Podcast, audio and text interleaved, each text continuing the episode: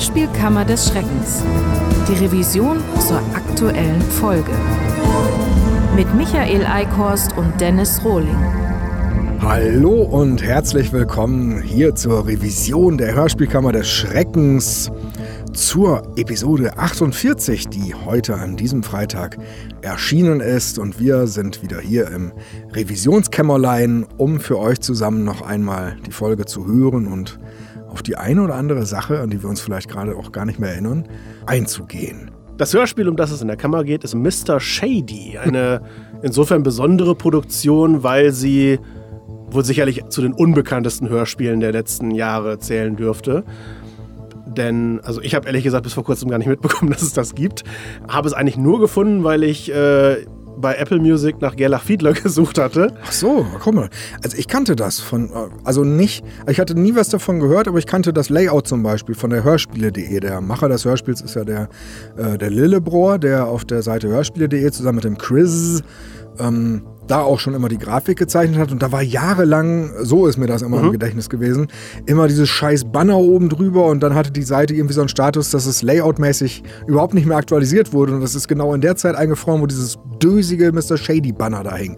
Und es sah ah, aus wie eine Sache, die mich auch überhaupt nicht interessiert. Und, und er hatte ja bei der Figur des Mr. Shady auch tatsächlich so immer äh, angeblich Gerlach Fiedler im Sinn gehabt. Ja, äh, schade, dass er selber nicht der Zeichner ist und es dann entsprechend auch umsetzen konnte. Er ist ne? doch der Zeichner. Ach so.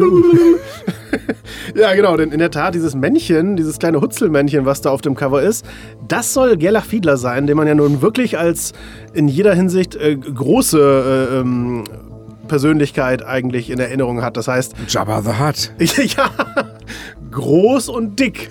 Und stimmlich exakt genauso klingend. Es gibt ja, ja manche ja, genau. Leute, die, die haben dünnes Stimmlein und sind fette Schweine oder umgekehrt. Aber bei Gellach Fieler, da, da passt ja nun definitiv Stimme zu Körper. Und, ja. ja, und das könnte man dann ja irgendwie auch bedienen. Aber gut, es ist ja nicht das Einzige, was hier nicht klappt. Die Kammer ist insofern ja auch was Besonderes, äh, als dass die Zeit zwischen der Aufnahme jo äh, und vor allen Dingen dem, dem Schreiben des Skriptes und jetzt dieser Ach, und was meinst du? Ich ja, dachte ja. jetzt sogar bei deren Abmischung vom Hörspiel, das glaube ich auch. Da wahrscheinlich auch. Das schien ja auch irgendwie Jahre gedauert zu haben. Warum bloß? Das Skript geschrieben hast du am 5. November 2019. Aufgenommen haben wir es am 10. Äh, Dezember, also wirklich einen Monat später erst. Und die Ausstrahlung? Wann? 21. 21. Februar. Aber gut, den Februar musste ich dir wahrscheinlich nicht dazu sagen. Ja, doch. Ja, eben mal kurz, ihr werdet das ja auch schon gehört haben, wir klingen ja ganz kraftlos und aggressiv. Wir haben gerade zum Essen äh, reingehört in Erwachsene Männer hören Jan Tenner. Das ist gestern erschienen, nämlich zu Folge 4 von, von Simeons Jan Tenner. Ein Reboot, ja, es ist Reboot. Folge 4, Gefangene der Parallelwelt. Und ja, man kann jetzt von dem Rocket Beans Format mit den erwachsenen Männern schon mal halten, was man will. Wir eher nicht so viel. Aber, boah, ist die Originalfolge da, da furchtbar. Also. Wir sitzen dann hier, wir haben nach der Hälfte aufgehört mit so einem Befreienden, wollen wir jetzt nicht eben doch erst die Revision aufnehmen. Ich glaube, selten kam der Zuspruch schneller bei dieser ja. Frage. Also einer von den drei Rocket Beans ist auch die ganze Zeit eingeschlafen bei der Folge oder, wir, oder war zumindest sehr kurz davor. Und der war der, war der Glücklichere von allen. Wir sitzen da die ganze Zeit und, und hören uns an, was dort als Hörspiel veröffentlicht wurde und denken die ganze Zeit, was soll denn das? Und das, das Schlimme ist, eben als Scherz noch gesagt, aber ich glaube, das ist gar nicht so scherzhaft, das ist eigentlich schon fast wieder eine lupenreine Bewerbung für die Hörspielkammer und gleichzeitig, wir wüssten nicht, was wir daraus noch machen sollen. Das ist ja einfach nur, man, man ah. ja, wir haben ja auch zwei Jantenna-Folgen jetzt schon gemacht äh, das von denen eine bislang erschienen ist. Das heißt, äh, wir können ja nicht, können ja jetzt nicht jede Folge von denen machen, aber sie hätten es alle verdient. Also. Simeon, warum machst du denn sowas? Das ist auch, und wie viele Leute da dranhängen. Und Kiddings hat seinen Segen gegeben, mein Gott, und ich, ich rede darüber in den ganzen Kammern, ohne das eigentlich so präsent im Kopf gehabt zu haben, was das eigentlich wirklich bedeutet, diese, diese neuen Folgen. Schäme dich, Simeon. Shame on you, Mr. Chrysomalis. How dare you? Richtig. Mann, Mann, Mann, Mann. Wie kann man es denn so verkacken? Für wen ist denn das? Also einem neunjährigen Kind möchte ich diese Scheiße nicht antun. Nee, um Gottes Willen. Und äh, einem Erwachsenen, da sind wir ja irgendwie die besten Beispiele, oder mindestens die drei aus dem Format, Erwachsene ja. Männer Antenna, haben da dreimal nichts von. Das ist total konfus. Entweder verstehst du nichts oder du kriegst den Dreh raus und verstehst es doch und dann bist du am Kotzen, weil du es verstanden hast. Das ist, du bist nur am Verlieren. Um welches Hörspiel ging es heute nochmal? Gefangene in der Parallelwelt, in der Revision. genau, eigentlich noch Mr. Shady. Mr. Sh ist doch egal. Ist doch egal. Der Shady war ihm doch scheißegal. Shady war ihr Schicksal. Genau. Citizen Kane. 20 Minuten ist die Kamera nur lang, inklusive Outtakes. Haben wir nochmal panisch reingehört, nachdem wir letztes Mal ja so ins, ins unverzeihliche Fettnäpfchen-Fach gewechselt waren. so, ich mach den jetzt. Ja. Simeon. Mann. Herzlich willkommen in der. Ich bin wieder einmal mehr begeistert davon, wenn ich den Anfang dieser Hörspielkammer höre. Ich erinnere mich natürlich jetzt wieder, unter anderem deswegen, weil ich ihn gerade gehört habe, das hat der Erinnerung sehr auf die Sprünge geholfen, dass das die Kammer war, die, die ja sofort nach dem Vorspann losging mit dem qualitativ tiefsten Tiefpunkt unserer Das Boot äh, Anleihe. Simon Römer ist in der sogenannten Hörspielszene kein Unbekannt. Moment, was ist hier los? Wir haben doch gerade erst angefangen. Karloin, was passiert hier? Bericht! Und ich erinnere mich noch sehr gut, dass ich beim Lesen des Skripts da schon das äh, total überraschend fand, dass das an der Stelle kam. Also es hatte auch wirklich einen guten Effekt. Man merkte richtig, dass du ganz bewusst immer versucht hast, dich selber auch wieder ein bisschen neu zu überraschen oder Sachen anders anzugehen. Und ich finde nach wie vor, auch jetzt gerade, wo ich es wieder gehört habe, es klappt auch unwahrscheinlich gut. Und ich habe den Kram ja gemacht, aber ja. ich habe auch früher Lady Bedford gemacht. Und also da kannst äh. du mich heute immer noch mit jagen. Das möchte ich nicht freiwillig gern anhören. Aber so gerade dieser Anfang, ich erinnere mich dann nicht mehr wirklich an die ganzen Takes. Ich erinnere mich an Momente, die dann da sind, aber das jetzt gerade zu hören, das, das macht so viel Spaß und da habe ich sofort wieder Bilder dann auch vor Augen, also wie, was wir da auch rausgeholt haben. Das finde ich immer wieder so beeindruckend. Ich fand deinen Text super, den du geschrieben hattest. Ja, du hast nochmal das Originalzitat vom Semmelrogge nochmal äh, rausgehört. Das hatte ich ansatzweise drin gehabt, aber nicht, nicht ganz wörtlich und, also ich meine, wörtlich ist es jetzt ja auch nicht drin. Der, der Prägen des Hörers ist ja jetzt äh, im, äh, in das Boot wird jetzt ja nicht ähm, der thematisiert, aber. Wir, wir haben, glaube ich, nochmal bei der Aufnahme erst sogar auch nochmal angehört, damit wir die, die Pausen zwischen den Wörtern, an welchen Stellen er das macht. Irgendwann ist natürlich Schluss. Ist klar. Hält der Druckkörper nicht mehr. Dann wird das Boot vom Wasserdruck zerquetscht. Ich war beeindruckt, wie gut du zumindest meiner Meinung nach eine Semmelrogge-Parodie hinbekommst. Ich meine, ob du jetzt original wie Semmelrogge klingst oder nicht, das möchte ich gar nicht beurteilen, ja. aber es ist so, so gut gewesen. Irgendwann ist natürlich Schluss. Ist klar. Dann hält der Prägen nicht mehr. Dann wird das Hirn des Hörers vom Schwachsinn zerquetscht.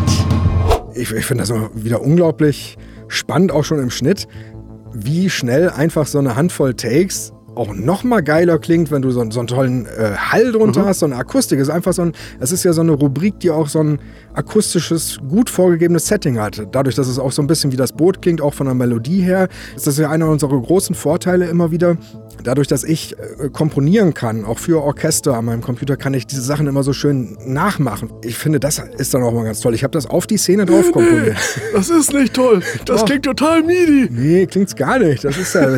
es gibt äh, zwei Versionen von, äh, von diesem Stück, was dort im Hintergrund ist. Wir können das ja jetzt mal eben einspielen. Also jetzt einmal erst die Version, die verwendet wurde. Jetzt schon. Aber das ist unmöglich, Kaloin. Das ist wahr, Captain.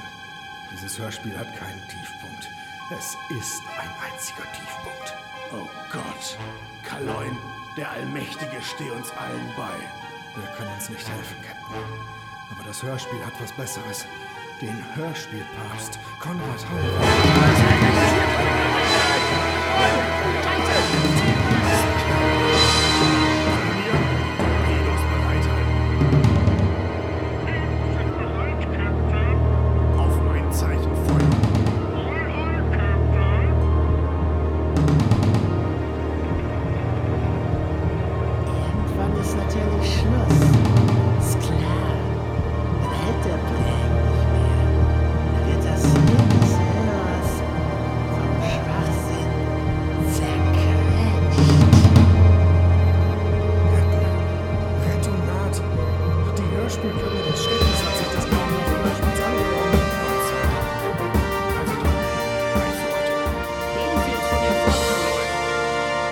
Jetzt einmal noch die Version, die ich zuerst gemacht hatte. Ich habe nämlich zuerst tatsächlich äh, nur Keyboard-Sounds genommen, um diesen 80er-Sound hinzukriegen. Ich bin der Meinung, das hat sogar ganz gut geklappt. Ich fand aber, dass das in der Tat so sehr nach dem klang, wie ja die Sachen eigentlich nicht klingen sollen, die ich so mache, dass ich es nicht ertragen konnte. Und das war dann diese Fassung. Jetzt schon. Aber das ist unmöglich, Kaloin. Es ist wahr, Captain. Dieses Hörspiel hat keinen Tiefpunkt. Es ist ein einziger Tiefpunkt. Oh Gott. Kaloin, der Allmächtige, steh uns allen bei. Der kann uns nicht helfen, Captain. Aber das Hörspiel hat was Besseres. Den Hörspielpapst Konrad Halver.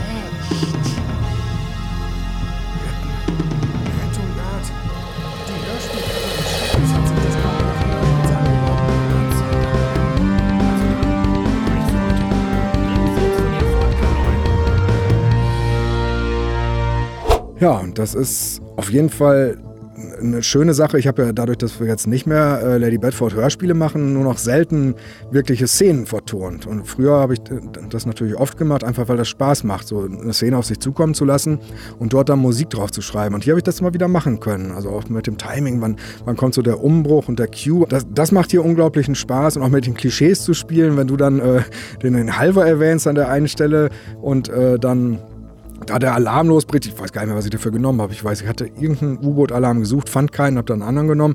Aber auch das wieder, das sind ja auch wir im Mehrspurverfahren nochmal aufgenommen. Diese, diese Mini-Hörspielsequenzen in den Hörspielkammern, die machen sowieso immer so viel Spaß. Also beim Aufnehmen nur halb, weil man da immer das Gefühl hat, ist das jetzt überhaupt so, wie man es will? Aber später, wenn es dann abgemischt ist, denkt man, das haben wir echt in, in zwei Minuten jedem kurz was seitlich wegsabbeln hinbekommen. Ja, und es sind ja zum Teil die Sequenzen, die wir bei Lady Bedford auch gar nicht machen konnten. Ja. Da spielen halt wenige Folgen in einem U-Boot. Und wenn sie da spielen würden, dann wäre das ja auch nur wieder, oh, da ist ein Toter gefunden worden und Lady Bedford muss jetzt rausfinden, wer das ist oder so. Ich erinnere mich dran, wir hatten diese eine Edgar Wallace-Folge, wo es diese Foltermaschine gab. Das, Ja. das hatte so ein ähnliches Setting und auch vom Klang her. Und das war ähnlich schön, diese Sequenzen, die dort unten dann spielten, mit so Gezische und, und elektrischem Gebritzel. Das, das finde ich immer richtig klasse, sowas umzusetzen. Es ist skurril, das denke ich auch immer wieder, wenn wir in der Revision die eigenen Hörspielkammern hören. Äh, dass wir im Grunde ja nur als Auftrag hatten, irgendeine Sache mal kurz im Vorbeigehen verarschen zu wollen. Mit drei oder vier Takes und mehr war es ja jetzt nicht. Und trotzdem hat das Ding auf den Punkt meiner Meinung nach wirklich mehr ernstnehmbare Drama Dramatik, die sich vermittelt, obwohl wir es ja gar nicht drauf anlegen. Wir albern ja trotzdem eigentlich nur rum, als dieses Hörspiel, was wir in der Hörspielkammer eigentlich gerade zerpimmeln, was einfach nur vor sich hin plätschert und Klar, wir parodieren natürlich häufig Genres, die ja auch von einer bestimmten Dramaturgie leben. Die Frage ist natürlich nur, warum macht das ein Simon Römer in dem Fall, in dem Fall nicht? Also, ich meine, klar, er muss nichts parodieren. Es soll ja ein Abenteuerhörspiel sein, aber es klingt ja überhaupt nicht so. Das ist ja das Hauptproblem. Was ich mich aber gerade noch gefragt habe, wer ist eigentlich auf die Idee gekommen, Konrad Halver den Hörspielpapst zu nennen? Das haben wir uns ja nicht ausgedacht. Er hatte doch neben Hörspiel-Legende, okay, aber so heißt ja jeder, der irgendwie schon in den 70ern Kinderhörspiele gemacht hat. Das Sei es Dagmar von. Komin oder äh, Heike Dine Körting. Also wahrscheinlich ist es ja eine Anlehnung an den Literaturpapst äh, Marcel Reich-Ranitzky. Aber apropos Marcel Reich-Ranitzky, da habe ich ja noch einen Nachtrag zur letzten Revision. Ah, ja. Das war jetzt tatsächlich kein geplanter Übergang. Ich meinte, dass Reich Ranitzky damals, als der Film Der Untergang in den Kinos lief und diese ganze Diskussion war, darf man Hitler als Menschen darstellen, dass Reich Ranitzky dann gesagt hätte, äh, ja, als was denn sonst, als Nashorn etwa. Und ich habe das jetzt nochmal recherchiert und äh, er hat das tatsächlich gesagt, 2004 bei Maybrit Illner, oh, in einer Runde, wo unter anderem auch Bernd Eichinger, der Produzent des Films, äh, zugegen war und ich glaube auch und Drehbuchautor. der ja der Ex-Mann von Ursula Sieg ist. Tante Fanny von äh, Fünf Freunde und äh, War das nicht Wolfgang Petersen? ja, den meine ich. Das, stimmt, das ist ein anderer. Ja, danke. Lass ich drin Ja. zur Demütigung von mir selber. Der, die haben zumindest ja ein paar Mal zusammengearbeitet. Zum wer, Beispiel wer jetzt? Ranitzky und Petersen? Eichinger und Petersen. Zum Beispiel bei einem Film namens Das Boot. Ja? Ja, ja, ja. Und jedenfalls, aber wörtlich hat er nicht gefragt, als was denn sonst, als als Menschen soll man ihn vielleicht als Nashorn darstellen? Nein, er hat gefragt, soll man Hitler etwa als Elefant oder Kamel darstellen? Ah, okay. Ah, Wobei ich jetzt selber sagen würde, äh, gibt ja natürlich nur ein Tier, als dass man Hitler darstellen kann als Katze. Es gibt doch diese Kittlers, Cats that look like Hitler. können ja nicht einfach alle Tiere wie Hitler aussehen und äh, Dr. Benjamin Hitler dann genannt werden wollen. wie aus der schönen dritten Jan Tenner Folge. Aber ich dachte, ihr habt die vierte gehört. Ja, aber die dritte haben wir auch noch ganz gut im Hinterkopf. Ja, also es war ja mal so, dass äh, Konrad Halver zur Hörspielmesse äh, sich begeben hat in Hamburg am Hühnerposten. Oh Gott, das Dann gab es aber einen Einlass, also wo natürlich Kartenkontrolle war. Kartenkontrolle! ich bin Wrack. Und da äh, wurde er nicht reingelassen, weil er ja keine Karte hatte, aber er war ja als Gast geladen und man hat ihn aber nicht erkannt. Und dann hat er wohl einen relativ großen Aufstand machen müssen im Sinne von, ich, ich will hier aber rein, ich bin Konrad Halver, ich bin die Hörspiellegende. Und dann hat er ihn, glaube ich, zum Glück irgendwann dann, äh, kam dann äh, Günther Merlau oder seine Frau da vorbei und Das hatte Gerhard Schröder gerufen, als er am Kanzleramt gerüttelt hatte. Ich will hier rein. Ich bin die Hörspielleger. Naja, das ist schon klar. Ja, also er hat sich diesen Schuh gern angezogen. Sagst du den Schuh des Winnetou? Ach, er hat mal Winnetou gesprochen. Oh.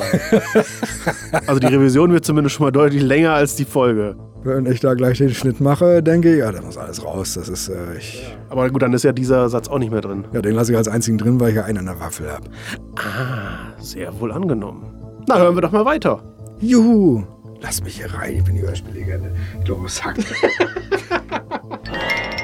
Es geht an der einen Stelle um den beknackten Namen des Labels, den Simeon, äh, Simeon den Simon Römer äh, sich ausgedacht hatte, nämlich hervorragend. Und äh, wir machen da den, den Scherz, dass du erst glaubst, dass das meine Bewertung des Namens wäre und du darauf antwortest mit einem, ja, wenn nicht sogar herrlich.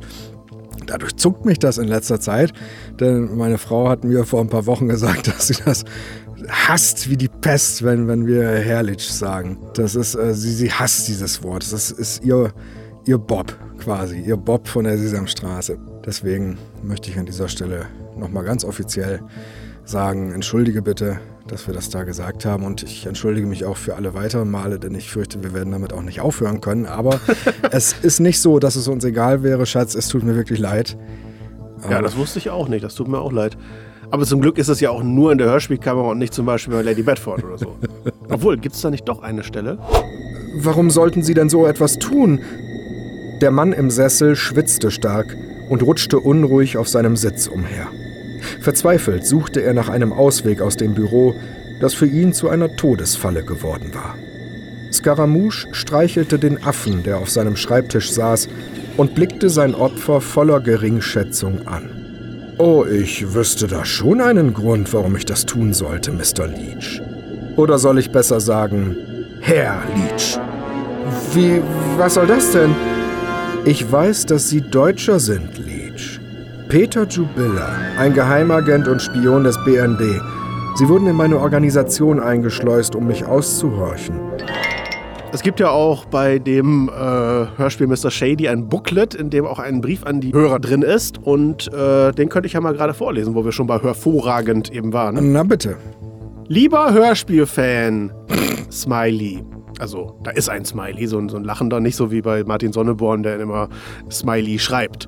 Vielen herzlichen Dank, Komma, für den Erwerb unserer Produktion. Hervorragend ist ein junges Label mit einer ausgesprochen fairen und günstigen Preisgestaltung. Damit sind wir auf jeden ehrlichen Käufer, wie du es einer bist, angewiesen, um weiterhin bestehen zu können. Wenn dir unser Hörspiel gefallen hat, empfehle es also dringend weiter. Aber bitte kopiere es nicht. Selbstverständlich darfst du dieses Hörspiel an deine Freunde und Bekannte verleihen. Wenn du das Hörspiel jedoch verleihst, so weise doch bitte stets darauf hin, dass es nicht kopiert werden soll. Dass es dir selber nicht gefällt. Oder besser noch, kaufe doch vielleicht direkt noch ein weiteres Exemplar und verschenke es. Ein drittes. Kleine und vor allem unerwartete Geschenke sind immer eine feine Überraschung. Und wie sagt man doch so schön? Kleine Geschenke bereichern die Freundschaft. Eigentlich ja erhalten die Freundschaft, ne? Und uns hilfst du damit, auch weiterhin hervorragende Hörspiele produzieren und veröffentlichen zu können. Ja, also ich glaube, wenn wir das geschrieben hätten, Das ist ja nicht schlecht. Ah ja, aber scheint ja auch nicht geklappt zu haben, denn bis heute sind ja keine weiteren Produktionen von hervorragend erschienen. Das Gute ist, äh, er hatte ja anscheinend, wie man auch aus dem Brief raushört, große Angst davor, dass es illegal äh, kopiert werden könnte. Er hatte allerdings, und das war schon pfiffig, da war seiner Zeit weit voraus, er hatte einen richtig geilen neuen Kopierschutz, nämlich seinen Inhalt. Ja. Das ist also, ich glaube, Die Qualität verhindert, dass kopiert werden. da kann kein Wasserzeichen und kein DRM und wie das alles heißt, das ist wirklich technisch alles scheiße, das kannst du ja austricksen, aber das nicht. Nee. Das ist echt, das ist nicht schlecht. Guter Mann, der Simon. Es wird in der Hörspielkammer Bezug genommen auf eine Produktion, die wir damals eigentlich vorhatten zu machen mit Konrad Halver in einer Doppelrolle, für die wir lauter Leute da auch irgendwie schon mehr oder weniger aufgenommen hatten oder aufnehmen wollten, die komischerweise alle gestorben sind im Laufe der darauffolgenden Jahre. Und ich kann sagen, wir waren das wirklich nicht. Was ich getan habe, ich habe sie alle getötet. Das kennt doch wirklich keiner mehr. Das ist heute noch in der Zeitung gelesen, da wird gerade der Prozess gegen ihn gemacht. Äh, Wirklich? In den USA, ja, ja. Du weißt sogar, wer das war. Ich dachte, ich habe dich nur so lange mal genervt mit diesem blöden Zitat, bis du das auch übernommen hattest. Du weißt sogar, um wen das geht.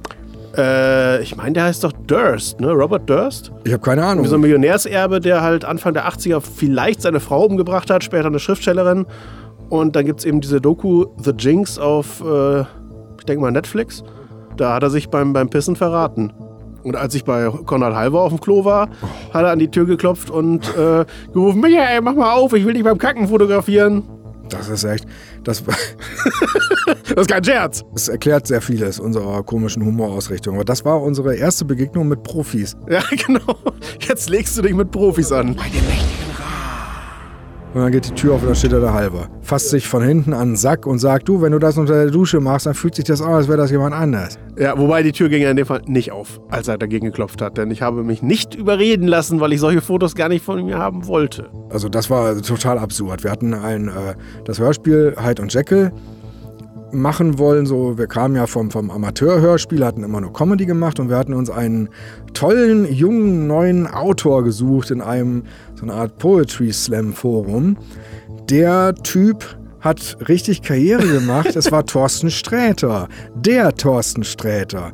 Als der noch ein ganz also in der breiten Masse unbekannter, ich glaube, er hat damals sogar noch wirklich die Spedition seiner Eltern geleitet und hatte währenddessen aber schon so morbide Kurzgeschichten, so Horror-Kurzgeschichten geschrieben. Und das war geil. Das, also aus heutiger Sicht finde ich das so absurd, weil wir den damals schon so klasse fanden und wir vergöttern, wir haben, wir, wir haben Thorsten Sträter schon vergöttert, als wir nicht mal wussten, dass man die Person eigentlich vergöttern könnte. Wir haben, glaube ich, ganz lange einfach nur den Text vergöttert. Ja, genau. Und einfach wirklich, ich glaube, ein größeres Kompliment kannst du als Künstler gar nicht kriegen. Als, äh, also für uns ist der immer schon Gott gewesen. Unser halber Wortschatz besteht aus, aus Zitaten aus diesem Hyde und Jekyll Hörspiel, geflügelte Wörter, die wir komplett übernommen haben. Und ich hatte damals die große Ehre, dass Thorsten Männerhaushalt Sträter äh, mich persönlich abgeholt hat in Osnabrück und ich bin mit seiner Karre, ich habe das nicht gewusst, ich dachte, das wäre ein Bundeswehrpanzer. So, ich habe noch nie in meinem Leben in so einem Wagen gesessen, da hast du auf Knöpfen rumgedrückt und dann verstellte sich die Höhe, dann wurde der Pöter wurde warm. Ich habe das ist Wahnsinn. Vor uns war die ganze Autobahn voll, aber da hatte vorne so einen Schneeschieber dran, der hat die alle beiseite geschoben. Wir sind nach Bad Segeberg zu Helmut Kraus, denn äh, wir wollten eines seiner Bücher, das er geschrieben hatte, Hämoglobin, wollten wir als Kurzgeschichten aufnehmen mit Helmut Kraus als Sprecher und der war zu der Zeit gerade in Bad Segeberg und spielte dort das Geheimnis der Felsenburg. Und wir waren dann auf dem Weg dahin oder beziehungsweise Thorsten hatte gefragt, ob er mich dahin bringen kann, damit er in dem Atemzug dann auch mal Helmut kennenlernt.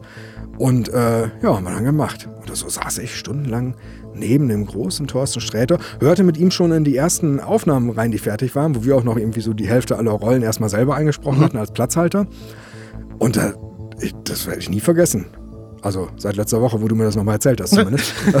und weil ich da heute drüber nachdenke und, und weiß, was der, der Thorsten, der Thorsten, ne, unser Thorsten, Dorti. 20 Jahre nicht mehr gesprochen, aber unser Thorsten, was der für eine Karriere gemacht hat und wir armen Willis, wir sind immer noch nix. Ja. Ja, aber das ist kein Neid. Das ist einfach, ich gönne ihm das von Herzen, weil er wirklich, ich habe nie wieder einen, ja doch, Kai Magnus Ding finde ich wirklich genauso toll. Kai Magnus Ding und Thorsten Sträter. Mal wirklich Ironie beiseite. Das, das ist für, für meinen Humorempfinden ist das einfach wirklich eine, eine ganz tolle, tolle Bande. Darf man das sagen oder kriegt man Vertriebsmails? Weiß es nicht. Ganz tolle Bande mit deutscher Sprache, wirklich schöne Geschichten zu ersinnen. Was wollte ich überhaupt sagen insgesamt? Ach so, die Aufnahmen mit dem Halber waren zum Kotzen. Man sollte noch erwähnen, dass ja wir aber trotzdem erst die zweiten waren, äh, die mit dem äh, Sträter im Hörspielbereich fast zusammengearbeitet hätten. Als erstes hatte er sich ja bei Carsten Hermann gemeldet, ein paar Jahre vorher, und ob, ob der einen Autor brauchen würde, aber der hatte wohl irgendwie kein Interesse oder so, weiß ich nicht. Also genau, und dann ist ja Hyde und Jekyll leider nicht so wirklich was geworden aus verschiedenen Gründen. weil äh, Konrad Halver die, die Doppelhauptrolle hatte und einfach so arschunsouverän war. Und wir wussten das ja nicht besser. Wir kamen ja aus dem Amateurbereich, wir hatten bis dahin nur mit unseren Bekannten aufgenommen, waren das also gewohnt, dass Sachen nur sehr schwer rauszukriegen sind aus den Leuten.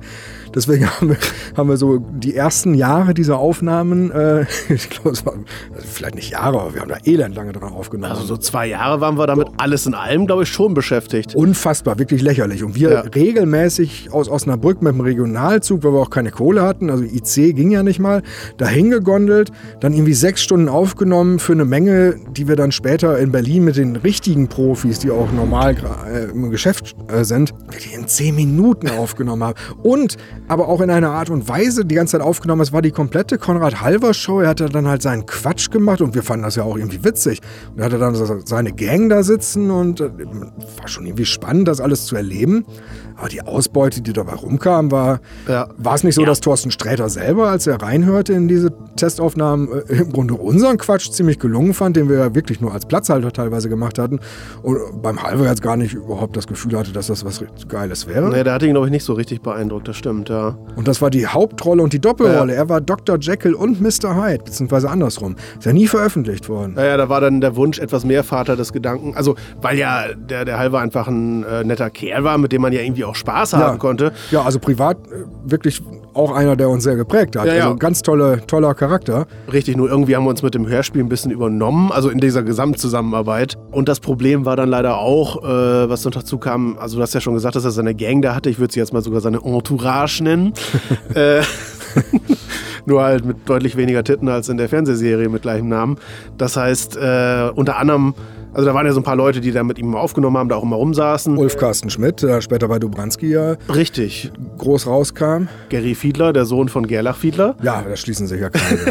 Also der, um den geht es jetzt zwar im weiteren Verlauf nicht, aber da waren noch so ein paar andere. Äh, und irgendwie haben die alle es zwar gut gemeint mit Konrad, aber ihn auch versucht zu beraten. Und dann ging es da um wirklich so komische, äh, wollten wir Vertrag aufsetzen für das Hörspiel. Und das hat wie so gar nicht geklappt. Jedes Mal am Ende kam man noch, ja, wir müssen noch den Vertrag machen. Da muss jetzt festgehalten werden, was für Werbemaßnahmen ihr denn macht. Hm. aber auch immer gepaart mit einem, dass er aber auch schon selber mal dazu sagte, ich finde das ja selber auch scheiße, was ich hier gerade sage, aber die meinen, das wäre besser. Ja, ja, und dann hatte man einen von den anderen daneben sitzen. Also, und, und äh, die hatten dann plötzlich noch so ganz wichtige Nachfragen. Wie ist denn das alles geregelt? Und wir kannten die Leute teilweise nicht mal. Und äh, ja, das hat es dann auch irgendwie sehr unsympathisch gemacht. Und ich glaube, einer der schönsten Momente war äh, auch mal wieder an einem der Aufnahmetage. Wir waren auf dem Sprung, mussten langsam weg. Und ähm, er hatte Post bekommen von einem, der auch dafür vorgesehen war, bei Hyde und Jekyll eine Rolle zu übernehmen. Und als der Halver sah, dass von dem Brief gekommen war, äh, rief er uns noch hinterher und sagte, Moment mal, hier ist äh, noch ein Brief von dem und dem. Äh, da komme ich jetzt nicht zu, den zu lesen. Ich kopiere euch den mal. Dann hat er den ungelesenen Brief hat er durch einen Fotokopierer gezogen und hat uns den mitgegeben. Und ich glaube, ich habe in meinem ganzen Leben niemals wieder ein Dokument in Händen gehalten und gelesen, das weniger dafür geeignet war, ohne vorherige Prüfungen Leuten mitzugeben, die das eventuell betreffen könnte. ja, Denn, weil, weil derjenige äh, in dem Brief mitgeteilt hatte, A, dass er die Rolle nicht sprechen möchte. dass er die Scheiße findet. Ja, genau, dass er und insgesamt ja das Hörspiel sowieso nicht gut findet, das Skript. Es war ihm zu lang, zu viele Rollen. Äh, er, er schrieb auch hier, hier, äh, hier, Conny, du bist doch total überfordert mit, mit dieser Doppelrolle. Die, die, oder wenn, dann muss man die abgrenzen, dass du irgendwie immer besoffener wirst Ja, dabei ja, im. Erzählertext und wir müssen dann noch deine Pups, Pieps, äh, äh, Zickendrähte. Zickendrähte da drunter spielen, damit es irgendwie lustig wird. Und also völlig den Humor überhaupt nicht verstanden des Hörspiels, was ja auch keine Schande ist. Nur A muss er das halt dem Halver mitteilen und muss der Halver uns das noch so mit auf den Weg geben, so als äh, ja, tschüss hier Betrüger. Aber das Beste war die Rückseite dieses Briefes. weißt du es noch? Richtig, da, äh, genau, hier, also alles scheiße, Conny. Und äh, ich mache nicht mit, aber ich habe hier noch so, ein- so ein Gedicht geschrieben. Vielleicht kannst du gucken, dass du das nicht mal äh, für mich so in einer Zeitung unterbringst oder sowas. Das fanden wir dann wiederum eher scheiße. Ne? Das war dann nicht so ein tolles Gedicht, was er da so gemacht hatte. Nee, Also nichts, was man hätte veröffentlichen sollen. Und äh, ja, also sehr viele skurrile Nummern und irgendwie ist es dann im Sande verlaufen und äh, ja. Und äh, wie ich ja gerade auch schon mal sagte, zu der Zeit haben wir dann auch den Kontakt zu Helmut Kraus hergestellt. Und äh, da knüpften wir zarte Bande. Und ähm, in, in dieser Zeit, das war glaube ich sogar in Bad Segeberg, auf der Terrasse seiner Ferienwohnung, wo er sich eingemietet hatte, während er da gespielt hatte, äh, fiel der legendäre Helmut Kraus-Satz, was hast du eigentlich immer mit deinem Halver? Weil ich wohl in der Zeit auch sehr oft unzufrieden mich über, über das geäußert hatte, was mit Konrad Halver da schon wieder nicht geklappt hatte jeweils. Der Witz, die Ironie des Schicksals war, ich glaube, viele, viele Jahre später, als ich das Thema schon fast abgeschlossen hatte, kam der Kraus mal irgendwann an und hatte wohl kurz vorher zum ersten Mal selber Konrad Halver getroffen. Und ich glaube, er, er leitete das Thema wirklich ein, ohne große Vorrede, mit einem ich habe jetzt den Halber getroffen, ich weiß jetzt, was du meinst. Ich glaube, das war der Satz. Ich glaube, genau das war der Satz. Und das war, ich habe nicht oft in meinem Leben so eine äh, klipp und klare äh, Rechtgeberei nochmal bekommen im Nachhinein bei, bei Sachen, für die ich lange erst quasi äh, gescholten wurde. Aber das war. Kön könnte man sagen, das war für dich ein schöner Moment? Ja. Gewissermaßen deine persönliche Ja. Ferrero Raffaello-Insel? Ja, richtig. Ja, Aus welchem. Skript ist diese Formulierung? Aus? Heid und Jekyll von Thorsten Männerhaushalt Sträter. Thorsten, wenn du das hörst, äh, schreib mir doch mal, ob wir Hyde und Jekyll nicht doch irgendwie zumindest in großen Auszügen mal veröffentlichen dürfen. Ich glaube, da sind mittlerweile so viele Leute gestorben, das ist echt fast schon wieder interessant. Haben wir dann alle Rechnungen von damals bezahlt eigentlich? Das möchte ich nur vorher abklären, nicht, dass der Holtheuler wieder... glaube nicht eine einzige. Nicht eine einzige, es gab keine, Haben wir, ne? haben wir nie gemacht, ne? Ähm, genau, man muss dazu sagen, also letzten Endes, es ist ja dauerhaft auch kein böses Blut geblieben. Also wir haben ja den Halber später durchaus äh, auch weiterhin getroffen, auch unter anderem bei den Hörspielmessen und uns da ganz gut mit ihm unterhalten. Ja. Er hätte ja auch fast nochmal bei Lady Bedford mitgesprochen. Ja, hat er dann aber so lächerlich hohe Gehaltsvorstellungen plötzlich, ne? Nee, das, das, das war gar nicht das Gehalt, sondern es war, wir hätten es dann bei ihm im Studio aufzeichnen müssen und dann hätte der Tontechniker dafür Geld bekommen müssen und wir hatten aber bereits ein anderes Studio, äh, bei dem wir eigentlich aufgenommen haben. Also das wäre einfach sehr zu viel Aufwand und, und, und finanzieller finanzielle Geschichte gewesen. Das hat sich dann leider nicht gelohnt und auch mit dem Sträter hatten wir dann ja später nochmal, äh, glaube ich, auch wegen einer weiteren Zusammenarbeit angefragt und da war gar nicht uninteressiert, aber es scheiterte dann an äh, Zeit oder... Ja, ja, nee, genau. Vor ein paar Jahren hatten wir überlegt, ob wir das nochmal neu angehen wollen. Da hatte ich ihn angeschrieben. Das war noch die Phase, wo man ihn noch erreicht hat wahrscheinlich. Und da hatte er gesagt, äh, gerne, finde ich eine super Idee, ich setze mich mal dran. Und dann kam ihm aber, glaube ich, wirklich der Arme sehr zu bedauern. dieser komplette Ruhm dazwischen und sein Erfolg. Und dann ist das im Ja. Sande verlaufen. Und was völlig nachvollziehbar ist. das habe ich mit wirklich wenig anderen Dingen sonst in meinem Leben bisher gehabt, dass Menschen, die ich privat kenne, man hat ja sonst wirklich einen ganz normalen Bekanntenkreis, aber wirklich das, was der Sträter da, der, der, der war gefühlt einer von uns, als wir uns damals alle zusammensetzten und dieses Hyde und Jekyll ausgearbeitet hatten. Und, und dann ist er, ist er weggeflogen. Wen ich ja übrigens recht toll finde, äh, so aktuell und auch äh, sehr, ver sehr verfolge, ja. Also verfolge, was er so tut und postet und wo er auftritt, ist ja Mickey Beisenherz. Ja, stimmt, das ist mein drittes Stichwort hier, was Ja. ich hier notiert hatte. Umso begeisterter war ich natürlich dann, äh, dass der in unserer eigenen Hörspielkammer plötzlich mitgewirkt hat. Das war für mich auch total überraschend. Ähnlich überraschend wie damals bei Hyde und Jekyll, als ich mit der tollen Nachricht ankam, dass wir Negerkalle vielleicht bekommen könnten. Also zum einen fällt mir dazu ein, dass wir ja die Reeperbahn-Tour mit äh, Konrad Halver gemacht haben über die Herbertstraße und so weiter. Also bei Tag, um uns das mal anzugucken. Im Benjamin Blümchen-Kostüm. ja. Äh, nee. Ja. Und ja, das war der Halver, ne? Ja, Ja. das lassen wir so stehen. Und jedenfalls kamen wir dann auch an der, an der Ritze vorbei. Äh, laut. Nein, äh, kamen wir auch an der Ritze vorbei. Wolltest du sagen, laut Tommy Pieper nicht nur im Bumslokal? Ja, genau, richtig. Also. Ja, ich glaube, es wird jetzt zu weit. Nichts führt hier zu weit, glaube ich. Und äh, da äh, wollte äh, Konrad unbedingt kurz rein, um nach Negerkalle zu fragen. Und wir haben draußen aber gewartet, hatten nämlich nicht so einen Bock drauf. Und Nee. er hatte dann gefragt und kam aber etwas kleinlaut wieder raus mit, ja, die sind hier gerade alle nicht so gut auf ihn zu sprechen. War also keine so gute Auf Idee. Halber oder auf Negerkalle? Auf Negerkalle. okay, gut. Äh, genau, und, und damals kannte ich den Typen wirklich nur, also den Negerkalle, als äh, wirklich, dachte, das wäre wär so ein, ja, wirklich eher so ein Asi-Schläger.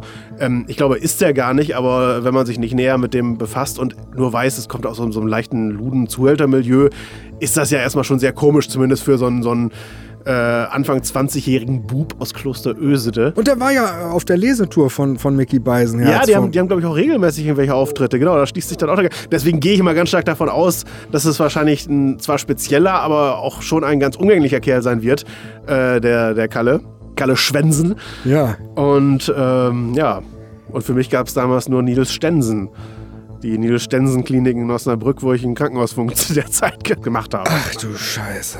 Ja, so, äh, genau. Also, wie war denn das mit dem Beisenherz jetzt? Ja, ich folgte ihm auf, auf Instagram und du auch. Und du hattest mir mal erzählt, dass er äh, Gerlach Fiedler nachgemacht hatte. Also, er kann viele gut. Es gi- gibt ja bis heute das Gerücht, ob er das war, der im Doppelpass als Hönes angerufen hat, ne? Ja, stimmt, genau, richtig. Aber ich fürchte, es war Hoeneß selbst, ja. Da kann man nicht gewinnen wahrscheinlich. Genau, und zumindest in seinem Podcast äh, Juwelen im Morast der Langeweile, da macht er ja auch ganz gerne Der mal Hönes macht einen Podcast.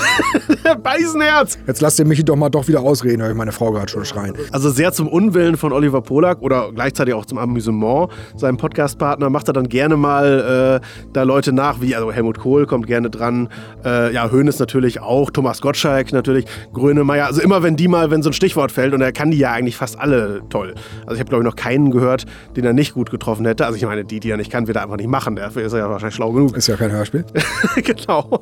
Und irgendwann kommt dann eine Hörspielkammer zu Mr. Shady und mit Gella Fieler und dann denke ich so aus einer Laune heraus, ach, ich schreib den jetzt einfach mal an.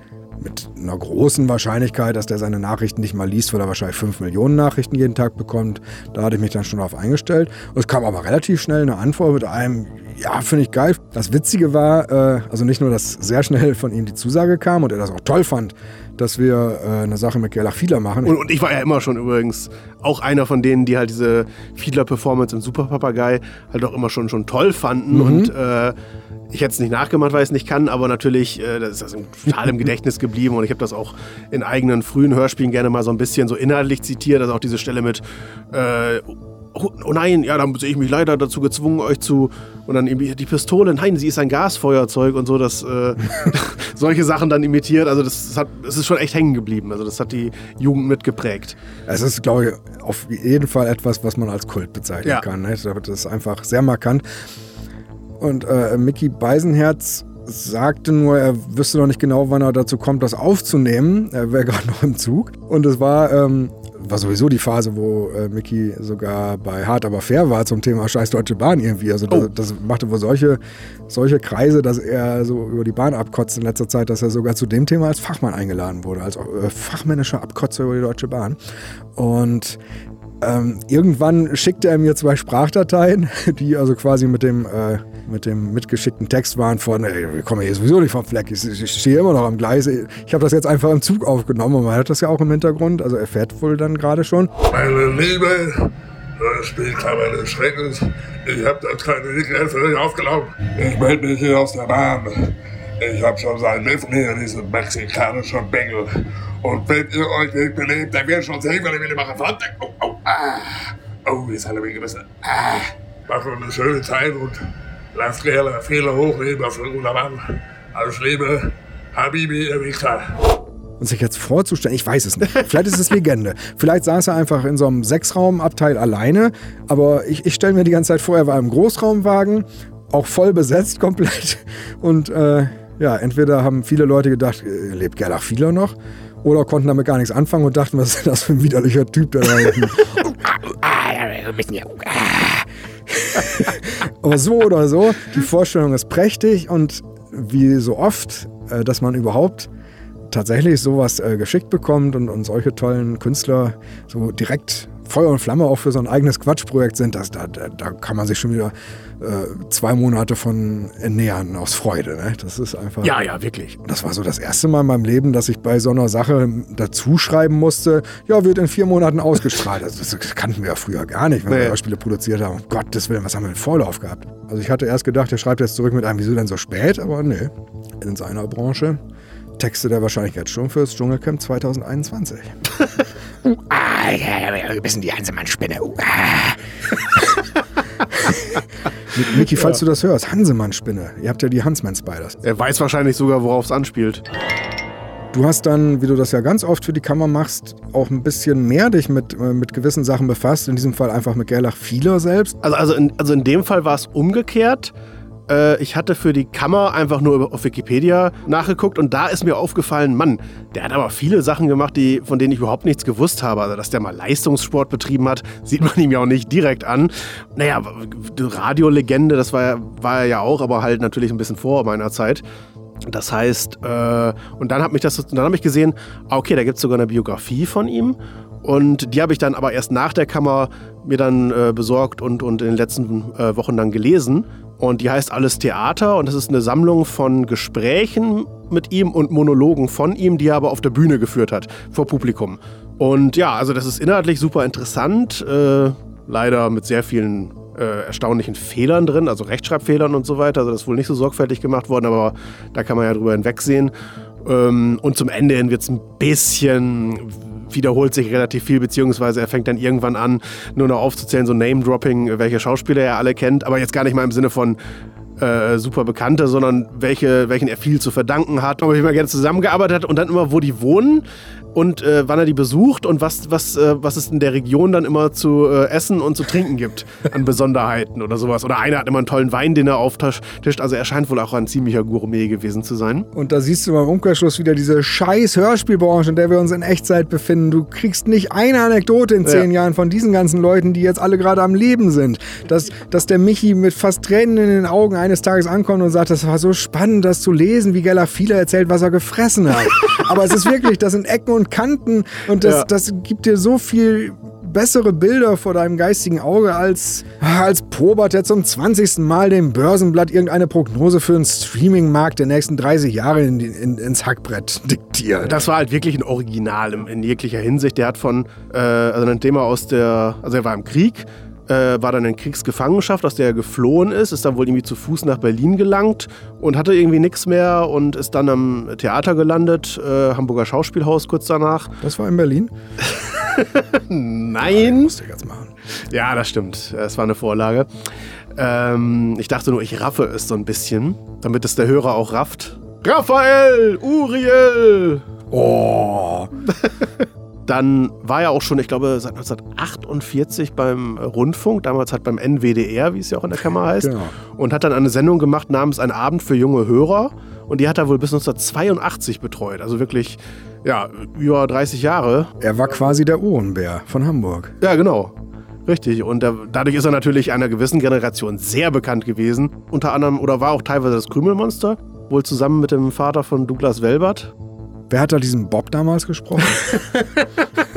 Keine Ahnung. Aber ich glaube, der hat ihn sehr gemocht, der Sprecher. Das hat man immer gemerkt. Hat er irgendwas geschrieben zum äh, Krümelmonster? Äh, also er wird gefragt von Günter Fink in einem äh, Kurzinterview. In der Tat wird das Krümelmonster angesprochen und sagt dann aber, nee, dass er aber selber ja keine Kekse so gerne isst, sondern er ist, er ist ja kein Süßer, sondern er hat macht was Deftigeres, auch als Nachspeise, eher Käse oder so. Er und die Wein. Eher so herzhafte Sachen, ne? Von der Straße mal so weg. Oh! Googelt das. Ja. Aber nicht beim Essen. Nee. ja, der hat einen Moment gedauert, aber dann wurde er eklig. So muss das. Ja. Er war, glaube ich, Ringer, Boxer, hat aber auch lange noch Tennis gespielt und, und Volleyball. Unvorstellbar. Ja, ja, absolut. Wirklich genau. Unvorstellbar.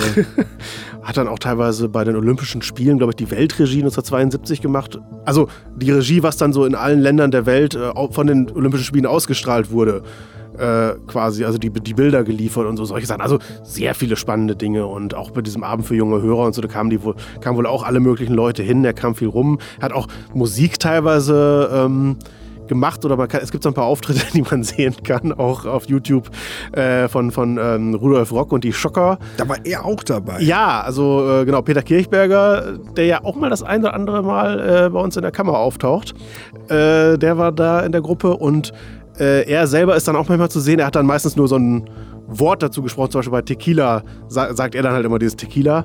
Und bei Jecke die Jeck, die Jeck, Jeck äh, sagt er dann so ein Dreck. Ja gut, äh, es sind nicht nur Glanzpunkte, muss man ja auch dazu sagen. Aber Was hat der arme Mann diesen ganzen Leuten eigentlich getan, dass sie den im letzten Lebensabschnitt echt nochmal so in den Dreck ziehen mussten. Aber der Witz ist, wenn er das erzählt, klingt das immer so, als ob das tolle Sachen wären. Und wenn du es gerade nochmal wiedergibst, merkst du aber schon auf halber Strecke, Jecke die Jecke ist irgendwie doch gar nicht so toll. Ja, ja. Jacke die Jack, Blut ist im Speck. Das ist doch schon hier aus äh, Aschenputtel, ne? Puschenattel. also sehr viele spannende Dinge bis ins hohe Alter hinein und, und da ist ja auch auf vielen Lesetouren gewesen. Sowieso ganz viel am Theater, auch in der Provinz und aber auch in Hamburg und rumgekommen. Ist Trauzeuge von Gernot Endemann und Reinhold Schneider oh, gewesen. Mein ja, Gott. auch demnächst in der Kammer vorkommen wird. Wie jung muss die damals gewesen sein, als die geheiratet hat, wenn die heute erst auf so Sechsjährige besetzt wird? äh, es gab mal einen Filmkritiker namens äh, Gene Siskel, der hat mit Roger Ebert zusammen äh, lange Jahre so eine bekannte äh, Show in, in Amerika gehabt, äh, bei der die Filme rezensiert haben. Und äh, der Siskel hat wohl damals immer gesagt, also seine Frage, die er sich bei jedem Film stellt, bei der Frage, ob der irgendwas taugt, ist, ist der Film, den ich da gerade sehe, interessanter, als wenn ich in derselben Zeit eine Dokumentation sehen würde über die Schauspieler, die sich einfach nur zum Essen treffen. Äh, und zwar nicht, weil die so komisch essen, sondern einfach im Sinne von, ich gehe mal davon aus, dass es gemeint ist, im Sinne von, was die sich dann so erzählen würden. Zumindest würde ich es auch sagen, also wenn ich mir jetzt angucke, in diesem Hörspiel sind ja im Wesentlichen Halver und Fiedler da. Man jetzt zwei Stunden lang, kann man sich natürlich anhören, wie die beiden da, diese äh, beiden Vollidioten äh, spielen, die da in ihrer Butze hocken und alte Abenteuer nachspielen. Oder aber man stelle sich vor, man hätte einfach nur zwei Stunden lang die beiden echten Menschen, die miteinander über alte Zeiten reden und sich da Anekdoten erzählen. Und ich glaube, das wäre wirklich deutlich spannender. Und das ist dann ja schon ein, ein Armutszeugnis für das Hörspiel, wenn man dann wirklich sagt, nee, also die beiden als Menschen sind, glaube ich, spannender als ihre Charaktere im Hörspiel. Und sollte ja eigentlich umgekehrt sein. Meistens sind ja Schauspieler nicht so spannend und äh, wenn man sie wirklich trifft, sondern sie sind vor allen Dingen in ihren Rollen geil. Was hatte man denn davor? Also ich, ich weiß ja ungefähr, wie Sachen klingen, bei denen Leute was Geiles wollten, das nicht geschafft haben. Das war das hier ja nicht. Das klingt ja wie mit dem Brustton der Überzeugung genau so auch geplant gewesen, ohne irgendein Geräusch, mit überhaupt nicht gut zusammenpassender Lautstärkeabmischung, einem Halver, dem man wahrscheinlich äh, Poppers und LSD gegeben hat an dem Tag, dass der sämtliche Chargen, die er da so macht, noch unerträglicher rausjürgelt. Also das ist und und dann wirklich nach Jahren das veröffentlicht. Und du denkst, Ja. wieso denn? Ohne es vernünftig zu bearbeiten. Denn Ja. das, man, man könnte ja, also auch selbst bei dem, was der Fiedler da leider nur noch abliefern konnte, das äh, hätte man ja auch noch bearbeiten können. Man hätte ja die, die, die Stellen, die am blödesten sind, rausnehmen können. Man hätte seine Takes ein bisschen zusammenschneiden können, dass mehr Tempo drin ist. Das Ganze mit Musik und, und Geräuschen irgendwie noch bearbeiten, kaschieren. Aber nö, nö, warum sich Mühe geben? Da kannst du wahrscheinlich wirklich besser die drei legendären, auch fertigen Tonstudio Braun Sinclair-Folgen dir reinstylen. Ja, weiß ich auch nicht, das ist jetzt auch komisch. ja, das Pest und Cholera. Ja, ja. Es ist ja einmal die Rede davon, dass die Macher äh, dem Fiedler vielleicht ein akustisches Denkmal setzen wollten. Und äh, wie ich aus der Biografie erfahren habe, gibt es bereits ein akustisches Denkmal von Gerlach Fiedler und zwar in der Innenstadt von Göttingen. Da äh, stehen nämlich fünf Laternen, die sprechen. Und eine von denen hat die Stimme von Gerlach Fiedler. Was sprechen die, weißt du das? Äh, Sketche. Was? Ja, die erzählen sich so lustige Dönkes über irgendwelche Geschäfte in äh, Göttingen und so weiter. Und es ist noch relativ neu. Also, naja, was, also natürlich, da der Fiedler jetzt ja schon einige Jahre nicht mehr lebt, so neu jetzt auch nicht, aber sagen wir mal, es ist so Mitte der zwei, 2000er, also der Nullerjahre. Oh, wieso? Es ist eine Kunstinstallation. Es sind fünf sprechende Laternen. Eine Oma, gesprochen von Lilo Wanders. Ein Kind. Reinhold Schneider. ich glaube, ein echtes Kind. Zwei so mittelalte, die, glaube ich, irgendwelche Radiomoderatoren aus der Gegend sind. Und der Dicke, äh, gesprochen von äh, Gerlach Fiedler. Und es gibt tatsächlich auf, kann man sich auch angucken bei YouTube, wenn man mal irgendwie sprechende Laternen Göttingen eingibt, kann man sich das auch äh, angucken, da irgendwie so ein Sketch. Das ist also, und, und immer wenn eine redet, dann leuchtet die. Hier steht Zelle. Ja, da war das wohl eine Zelle, da habe ich wohl Quatsch erzählt. Heute haben wir in Erdkunde gelernt, dass in Pisa der schiefste Turm der Welt ist. Ich dachte immer, das ist so eine Studie über, naja, dass wir nicht so die hellsten Leuchten sind. Ja, das frage ich mich sowieso immer, was das eine Pisa mit dem anderen zu tun hat. Erstens steht die Abkürzung PISA bei der Studie für Program for International Student Assessment. Also, was? Assessment. Also, das weiß doch sogar ich. Bewertung heißt das. Vielleicht kann man das ja schon irgendwie vom Klang her ahnen, wie arschlaut das da eingespielt Ja. wird. Ich würde mich ja herzlich bedanken. Ich sehe das ja gerade im Video, da wohnen ja direkt darüber dann auch schon Leute. Noch. Ja, das böllert dann per Bewegungsmelder los oder, oder wie muss man das verstehen? Ja, oder vielleicht kann man es auch aktivieren. Vielleicht, vielleicht letzteres. Also beim Mystery Castle gibt es ja in der Tat Ähnliches. Wenn man da, äh, bevor man reingeht in das Gebäude selber, stehen draußen zwei Ritterrüstungen, die auch, glaube ich, per Bewegungsmelder dann anfangen, auch ähnlichen, ähnlich gehaltvollen Käse miteinander zu plaudern. Lasst die Leute in Ruhe. Der Professor braucht jeden Gast. Wir können sie doch nicht einfach so gehen lassen, ohne sie zu warnen. Doch, das müssen wir. Das Böse darf nicht länger über uns herrschen. Oje, oje, hoffentlich sehen wir sie wieder. Ja, der Professor wird sie überzeugen. Und der Halver war ja mal äh, im Märchenwald In Melle hatten sie wohl tatsächlich so diese alten Märchenplatten von Europa verwendet, um äh, dann quasi Da hab den ich Wolf. drüber nachgedacht. Das ist also gar nicht dafür immer eingesprochen gewesen. Die haben das einfach irgendwo runtergerippt. Also, also glaube ich mal, ich will da jetzt auch nichts Falsches behaupten. Nicht, dass ich das nächste Woche korrigieren muss. Zumindest der, der halber. Ah, gut, ich wollte gerade sagen, der wusste nicht, dass er da zu hören ist, aber das muss jetzt auch nicht direkt was heißen. Also ich weiß, dass ich äh, vor vielen Jahren noch auf dem Jahrmarkt äh, so bei, bei solchen Geisterhäusern oder so, da ist ja meist eine Fassade mit beweglichen Figuren und die sind manchmal auch am Labern. Da war ganz oft F.J. Steffens zu hören. Ah, okay. Der hatte, oder war es, Gott- nee, Gottfried Kramer sogar, der da irgendwie so einen riesigen Baum gesprochen hat. Und der, genau, der Gottfried Kramer ist, glaube ich, bis heute noch im Heidepark zu hören, ähm, an so einer Eisenbahn, also wirklich für ganz Ah, kleine. Da ist über dem Einstiegshäuschen ist so ein Papagei, ich glaube, so ein Blackbeard, so ein Heike Dine Körting-Viech. Und, und der singt, ja, so war das. Ey, la, la, la, la, singt alle mit, Kinder. Und äh, wer war doch mal der Sprecher im Mystery Castle äh, im Phantasialand? Oh, dieses Salz in den Wunden.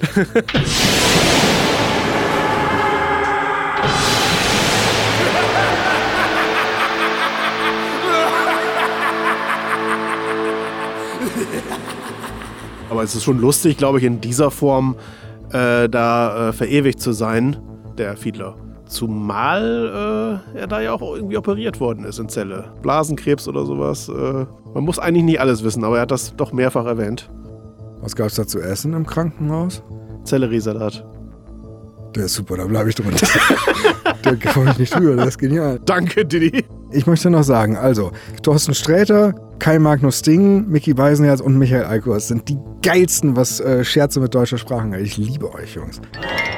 Ja, viel mehr gibt es zu der Kammer, glaube ich, auch nicht zu sagen. Also, äh, ja, was für ein vollkommen überflüssiges Hörspiel. Und äh, man merkt ja, also da ist uns gleichzeitig viel und wenig zu eingefallen, äh, weil der Inhalt, ja, man könnte sich natürlich auch an einzelnen Stellen aufhalten, aber es ist insgesamt einfach überhaupt keine Freude, sich das anzuhören. Und äh, vom Schreiben her ist es, ist es eine der ersten gewesen, noch die du geschrieben hattest. Wir haben sie jetzt erst ausgestrahlt, weil wir kurz nach dem Beginn der Audiohörspielkammern zum ersten Mal den eigentlich gar nicht so dummen Gedanken hatten, dass es vielleicht doch sinnvoller wäre, in den Hörspielkammern Sachen zu behandeln, die auch schon im Original eine sehr große Menge Leute ansprechen, in der Hoffnung, dass die dann vielleicht auch mal Bock haben, dann in die Hörspielkammer reinzuhören. Ja, das ist natürlich das Problem bei einem Hörspiel, das eigentlich kein Mensch kennt. Und was auch gut ist, ja. Ja, ja, richtig. Also gut, dass es kein Mensch kennt. Genau. Nicht das Hörspiel. Vor allen Dingen eine Folge drei Fragezeichen hatten wir dann ja und fünf Freunde. Äh, das sind natürlich Sachen, mit denen die meisten Hörer dann was anfangen können und zu denen es aber auch durchaus Kritik gibt. Also wo es Leute gibt, die es hören, aber auch nicht alles geil finden. Also bei den drei Fragezeichen gibt es ja auch viele Leute, die es bis heute hören und eigentlich äh, immer was zu meckern haben. Häufig auch zu Recht. Ja, und, und Shady kennt halt kaum einer, aber naja, letzten Endes macht sie die Mischung aus und ich denke, wir werden immer mal wieder auch unbekannte Sachen einstreuen. Äh, heute ist eine Kammer äh, fertig geworden beim Schreiben, die auch sicherlich zu einer eher obskuren Produktion gehört, äh, auf äh, Anzeige eines Hörers hin. Das hat schön zugenommen in letzter Zeit. Ne? Wir haben viele, oder vielleicht nicht viele, aber vielleicht haben wir einfach wirklich nur zwei Leute dazu gewonnen, aber das sind beides welche, die äh, gerne Sachen melden. Das ist echt super. Wenn man was melden will, dann kann man das ganz einfach machen, entweder direkt per E-Mail an antrag.hörspielkammer.de oder auf der Seite www.hörspielkammer.de. Dort einfach gibt es auch eine entsprechende Unterseite, Rubrik Anzeige erstatten. Dort kann man dann auch ein Formular ausfüllen. Wir sind da immer dankbar für, für gemeldete Schandtaten, damit wir nicht auf Verdacht uns querbeet durch jeden Mist hören müssen. Wir setzen uns mit allem gern auseinander. Nachzutragen wäre noch, dass äh, bei der CD von Mr. Shady, das lohnt sich natürlich, da ist auch noch ein Malbuch dabei für Kinder. Mini-Malbuch zum Abenteuerhörspiel Mr. Shady. Und noch ein Nachtrag zur letzten Revision. Hat er dann nur Mist erzählt? Nee, nicht, nichts Falsches, aber auch so eine Sache, die ich nochmal überprüft habe, weil ich natürlich auch keine falschen Sachen in die Welt setzen wollte. Ja, toll, da bricht hier die aufgerufene Seite weg. Na, egal. Also jedenfalls äh, hatte ich ja behauptet, dass Europa früher ähm, Schallplatten produziert hätte, die auf dem Index gelandet wären, äh, nämlich mit so irgendwie im we weitesten Sinne so Nazi-Geschichten. So, und dann dachte ich, naja, da sollte man schon nochmal nachgucken, ob das auch wirklich so stimmt. Es stimmt und dann wieder nicht. Es war nicht Europa, sondern es war Miller International und von dieser Firma war Europa damals das Unterlabel. Und bei Europa sind dann Es wird schon wieder von Untermensch und Unterlabel geredet. Sind wir schon wieder so weit? Entschuldigung. Und beim Unterlabel Europa sind dann eben Kinder- und, und Märchenproduktionen und so weiter erschienen. Und äh, unter Miller International sind, ist eine Doku-Serie erschienen mit historischen Aufnahmen aus dem Zweiten Weltkrieg. Also Langspielplatten sogar. Genau, genau. Langspielplatten. Die wurden Anfang der 70er rausgebracht, dann noch zweimal neu aufgelegt.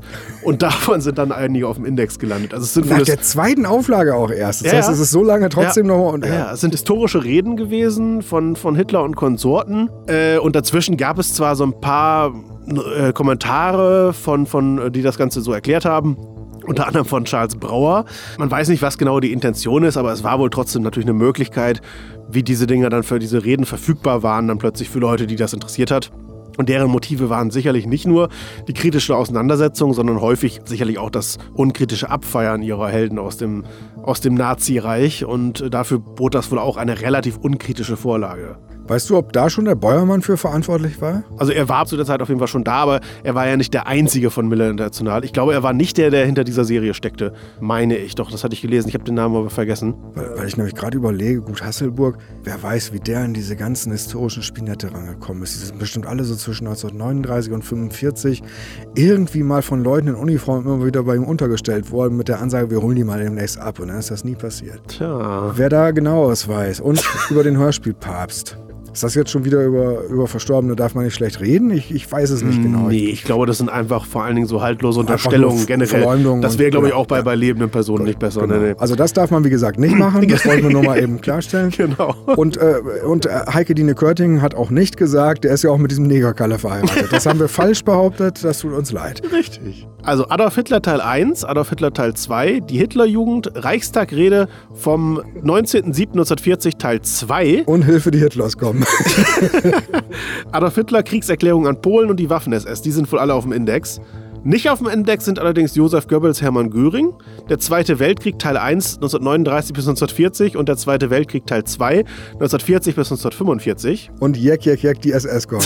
Jäger die Jack, Jack, genau, so ein Dreck. Mit Rudolf Schock und den Nazi-Rockern. Außerdem nicht Reichstagsrede vom 19.07.1940 Teil 1. Da ist anscheinend nur Teil 2 auf dem Index. Und der Nürnberger Prozess ist auch nicht. Aber gut, das ist ja auch. Das sind so die, die indizierten Leckerschnacken aus den Archiven. Was wir ja alles vielleicht tatsächlich im Herbst erfahren, wenn endlich die, die ja gut, es ist nicht Europa, sagst du, aber die Europachronik von, von Frank Boldewin und Wolfgang Damerius. Ja, da bin ich auch tatsächlich gespannt darauf, aber ich glaube auch, weil die dann eine gute Sache machen werden. Also die. Ja, der äh, Frank hat ja auch eine Doku gemacht über Hörspielkammer, Hörspiel Matrix vor zwei, drei Jahren oder so. Vielleicht erscheint die auch mal. Frank, wenn du das hörst, was ist denn eigentlich? Mann, uns hat es schon in der Zeit zweimal nicht mehr gegeben. Also, mal gucken, was wir heute alles gesagt haben, was wir dann nächste Woche noch äh, korrigieren oder nachtragen müssen. Fast hätte ich ja den Bock mit den Straßenlaternen geschossen. Also ich habe ihn geschossen, aber du hast ihn dankenswerterweise äh, wieder zum Leben erweckt. Und vorher nachgucken konnte ich das ja nicht nochmal. Was haben wir heute aufgenommen? Hörspielkammer? John Sinclair, Totenchor der Ghouls. Ach, yeah. du Scheiße. Äh, ein Riesenspaß. Ja, ja, absolut. Also was für ein Schrott. Bleibt uns eigentlich nur noch darauf hinzuweisen, dass wir nächste Woche am Freitag, den 28. Februar, die 49. Hörspielkammer des Schreckens ausstrahlen werden. Zu. Dann kommt nämlich entgegen so euch ja, unbekannten Sachen wie Mr. Shady wieder so ein richtig populäres Ding. Warum auch immer. Mimi Rutherford, und zwar die Scheiß-Variante mit Furt geschrieben, von äh, mittlerweile Highscore Music, also der Zweig, nicht Hermann Media. Ja, was jetzt aber nicht heißen soll, dass der andere Zweig irgendwie besser wäre. Nein, wie es schon letztes Mal hieß, in der anderen Kammer zu Mimi Rutherford, das ist ja echt ein stetiges Elefantenrennen, bei dem immer genau der vorne liegt, der gerade veröffentlicht hat. Nämlich Folge 45, der rote Kardinal, geschrieben von, und das ist prickelnd, das ist sexy, das ist gelogen, von Thorsten Beckmann, einem der ehemaligen Lady Bedford-Autoren, mit dem wir ja auch viele Jahre zusammengearbeitet haben und inhaltlich viele, viele spannende Abenteuer hatten. Also das ist, war schön, ihn mal zu hören, in alter Unfrische, aber nicht mehr selber das an der Backe haben zu müssen. Also das war schön. Wenn sich die Geschichte wiederholt, dann werden wir in zehn Jahren sagen, wer hätte gedacht, dass der so eine Karriere macht und jetzt bei Dieter nur äh, im Fernsehen ist. Und Thorsten Sträter schreibt Mimi Rutherford Skripte dann. Um Gottes Willen. Das sag ich dir. Und Ofi Borgi ist dann äh, immer mehr Opi Borgi geworden. Was heißt denn das bloß? Tschüss! Ciao!